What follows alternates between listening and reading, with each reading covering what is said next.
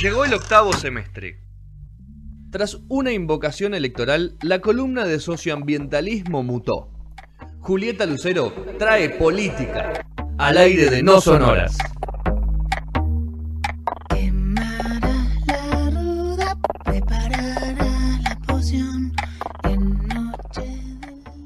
Cuarto bloque de No Sonoras, mientras se suman nuevamente el dúo dinámico PB, Petrone Visiglia. Eh, vamos a hablar, llega la, la, selección de Juli. Antes que nada, voy a, hacer un, aviso.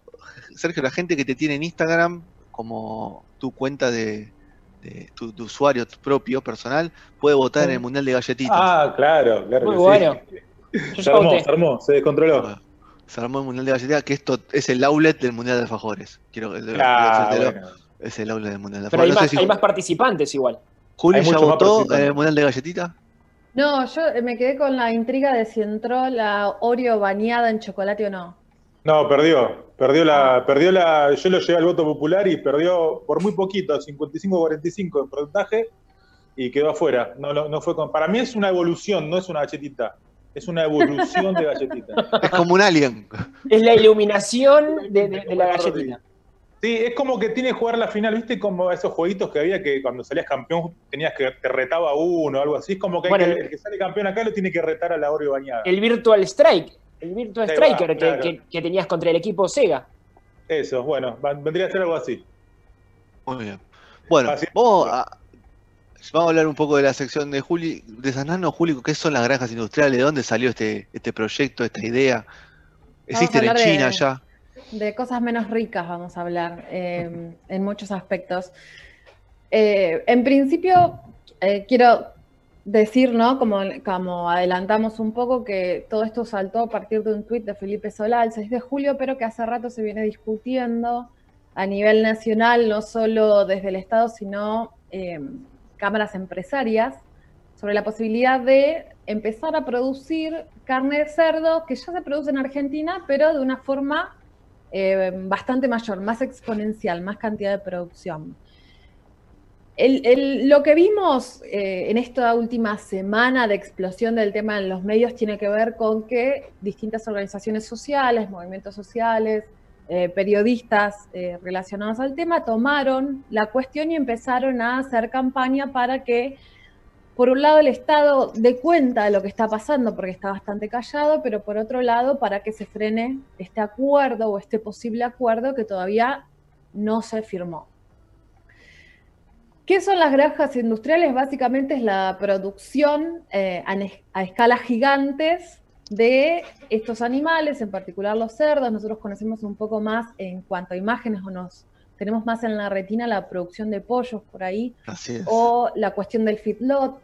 De todos modos, el feedlot son menos cantidad de animales.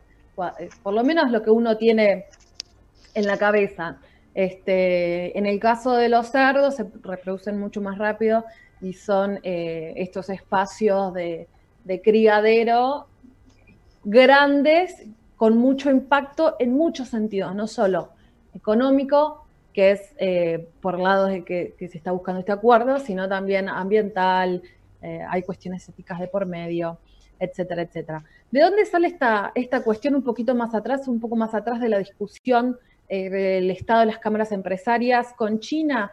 Bueno, resulta que hace dos años en China hubo un brote de la peste porcina africana, las siglas son Qué raro. PPA, Qué raro, ¿no? Bueno, este, un, un, brote de esta peste que es altamente contagiosa, que solo se contagia entre cerdos, no es que traspasa al humano, pero China tiene eh, una característica muy particular, que es al ser 130, no, eh, perdón, 1.300 millones de habitantes, tiene un consumo altísimo de carne, especialmente de cerdo. Con esa enfermedad que, altamente contagiosa que atacó a las distintas granjas industriales, es raro decirle granjas industriales, ¿no? Se mató, eh, se decidió matar a entre 180 y 250 millones de cerdos. Más o menos, en un año esto, más o menos entre el 20% y el 50% de la producción de cerdos de ese país. Hay imágenes horribles, ¿sí? tienen ganas de ver lo que está pasando circulando por redes sociales de eh, cerdos que se tiran a pozos y se prenden fuego directamente, pero hay distintas formas, eh, una más crueles de otras, de deshacerse de estos animales, pero básicamente, bueno, el animal es cierto que, sufre mucho, pero la cuestión no es el sufrimiento en el momento por la gripe, eh, por la peste, perdón, sino por qué suceden estas cosas, por qué a esa escala, ¿Por qué tiene que sufrir así el animal?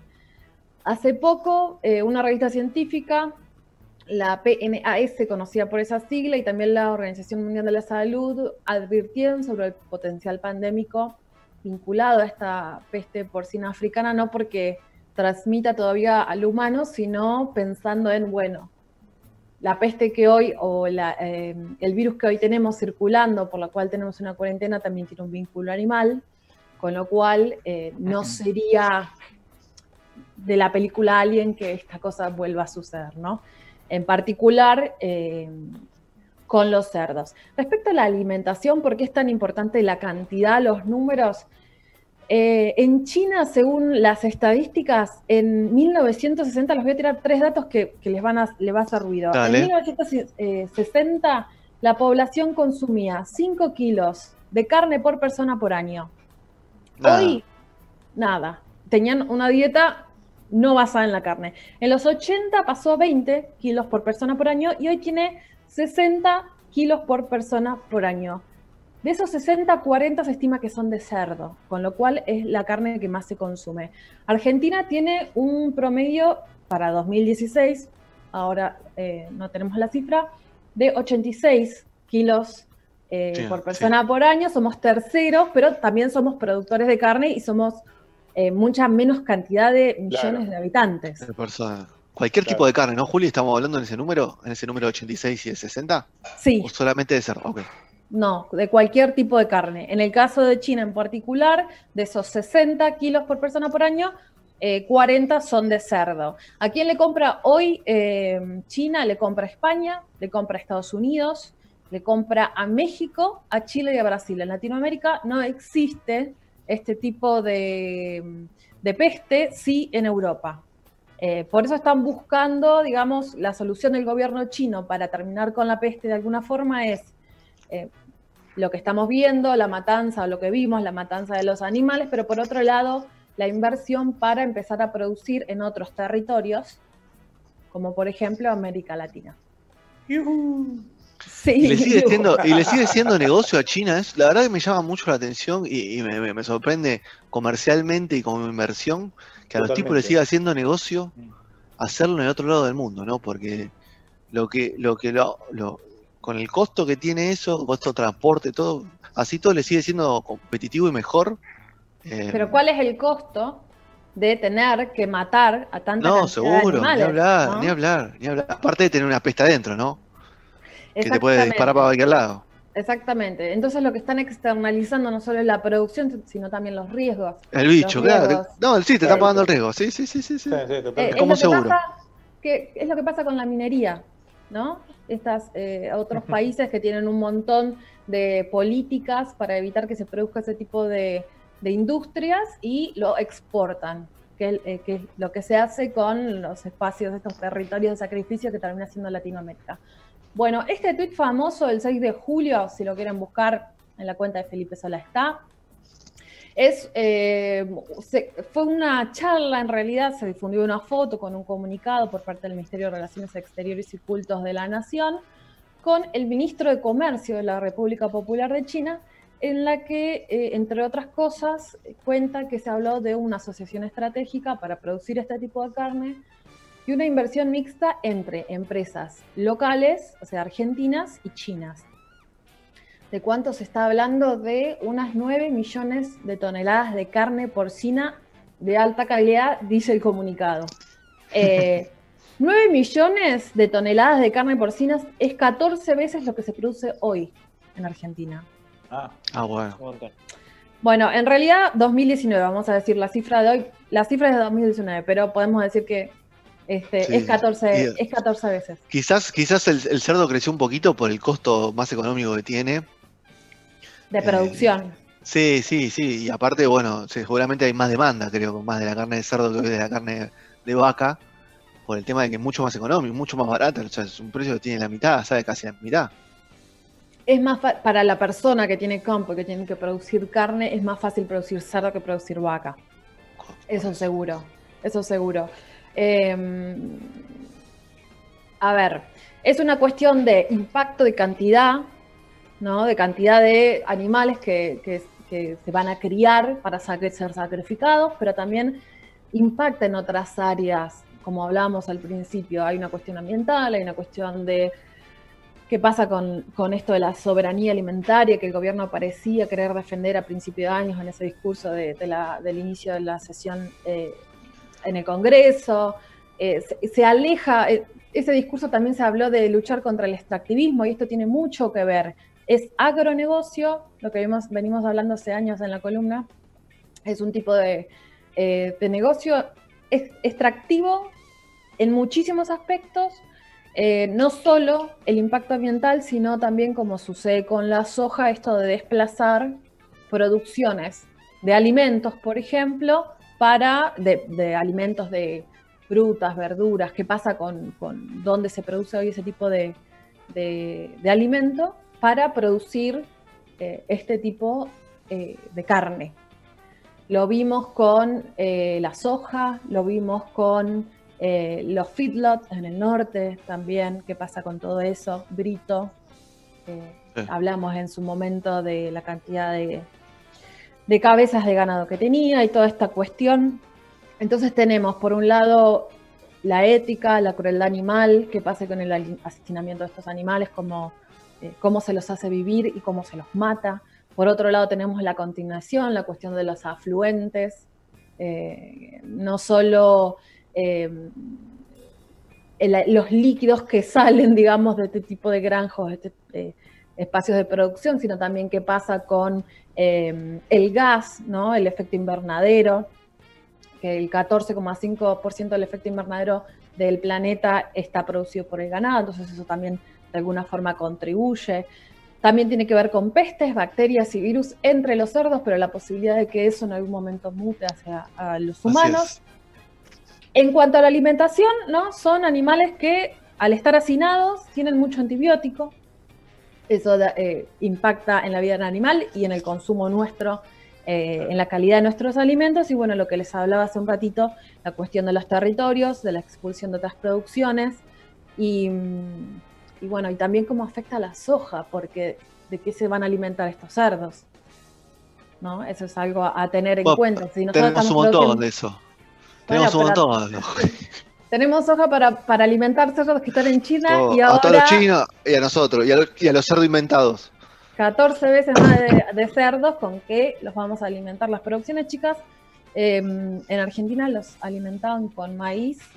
Em, esa es otra cuestión, también es transgénico, impacto del glifosato, etcétera, etcétera, que ya hablamos muchísimo en esta columna.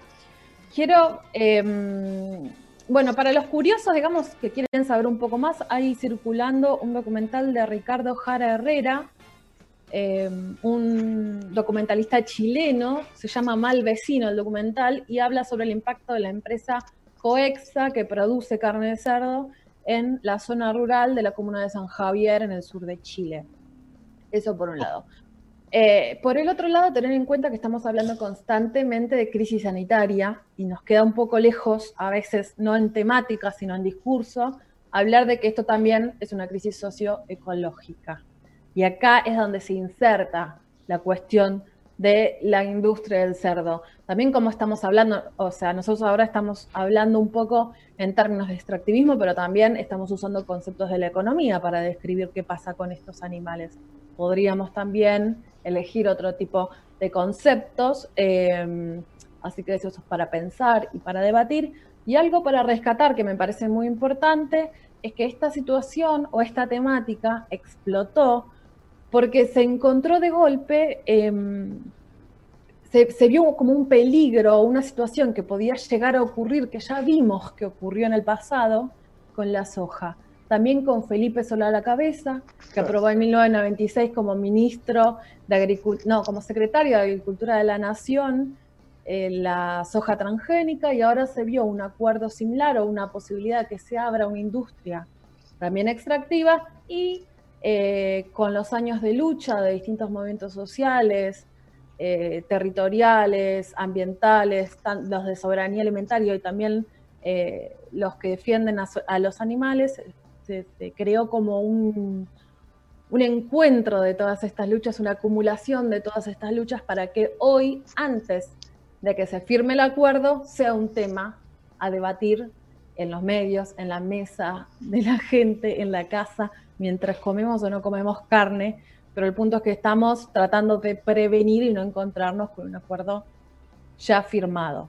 Bueno, es una diferencia clave, ¿no? Con esos tiempos de los medios de los 90, me parece, y que tendría que tener un golpe de efecto en la actualidad, esperemos.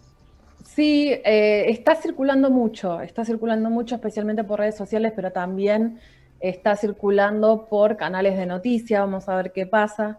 Eh, tenemos ahí a la compañera Nadia Barreiro también trabajando en estos temas. Eh, probablemente salga algo el sábado de la mañana en C5N, vamos a ver qué sucede. Pero bueno, va, va, va metiéndose de las redes sociales, saltó, en principio creo que, creo que fue a Crónica TV, eh, pero fue teniendo repercusiones en distintos lugares y acá estamos hablando de eso. Para quienes quieran saber o adherir a esta, a esta carta que eh, escribieron de advertencia organizaciones sociales, movimientos territoriales, científicos de la Argentina, la pueden encontrar en accionesbiodiversidad.org, ahí está el archivo para leerla completa y firmar la adhesión si es que están de acuerdo. Sugiero informarse, sugiero seguir buscando, eh, leer un poco más. Aprovechemos que tenemos esta instancia previa antes de que sucedan las cosas que después tenemos que luchar para que dejen de suceder. ¿Sabes lo que me parece tan más tenebroso todavía aún? Que estamos hablando de un tipo que hace 24 años hizo algo que está mal, que una aberración. 24 años después lo sigue haciendo, hace algo calcado. Y, tiene su, y vuelve, tiene su animalito, la chancha pelota, ¿no? Y vuelve, y vuelve, y vuelve a hacerlo. La verdad que es una cosa, es la historia contada de nuevo, vuelve que vuelve a repetirse. ¿Cuáles son las industrias, no? ¿Cuáles son las industrias que estamos promoviendo eh, desde la Argentina? Son todas, todas no, no quiero decir todas, pero son muchas extractivas. Las, las soluciones mágicas vienen de la mano de pareciera, ¿no? de la mano de minería, de la mano de vaca muerta, de la mano de los cerdos ahora. A mí me gustaría más que le den más bola a la tecnología, al conocimiento, pero a la, no sé, a, la ciencia, ¿no? Son industrias un poquito más, más interesantes. Bueno, vamos a ver qué pasa. Eh, ahí los científicos del CONICET están luchando eh, porque no tienen paritarias este año, eso podría ser Otra columna divina para. ¿Quién tiene paritarias? Este, ese otro, día podríamos. ¿Quién tiene paritarias? Hay que buscar, ¿no? La gente tiene paritarias. Eh, los aceiteros. los aceiteros. Sí, los aceiteros son, son, CEOs los aceiteros ya, con el sueldo que tienen. Y los aceiteros son parte de este modelo de agronegocio, ¿no? Son los. Claro. Ah, y bancario cerró, creo que también 24 o algo así. Creo. Yo no sé. ¿eh? Vos no cerraste paritaria porque no, ah. pero porque no estás encuadrado en ningún, en ningún, en un sindicato. Vos, vos sos un monotributista independiente, no, no. Díscolo. me gustó la definición española. Esto que decía Fede de, de, los 90, la comparación, una pastillita de color nada más, y ven la foto del Ministerio, Ministerio, de Relaciones Exteriores, Felipe Solán es la persona a la cabeza, van a ver a Felipe con su camisa blanca y eh, los hombros un suéter eh, colorado. Eso es 90. Eso, es 90. Eso es coherente. también, ¿eh? Increíble, pero bueno. Bueno, vamos a cerrar eh, esta sección de granjas industriales. Seguramente la semana ahí en, en las redes de No Sonoras vas a, tener todo y vamos a linkear todas las cosas que, todos los, links que nos pasó Juli, de las cartas para adherirse y, el documental ahí eh, de, Chile.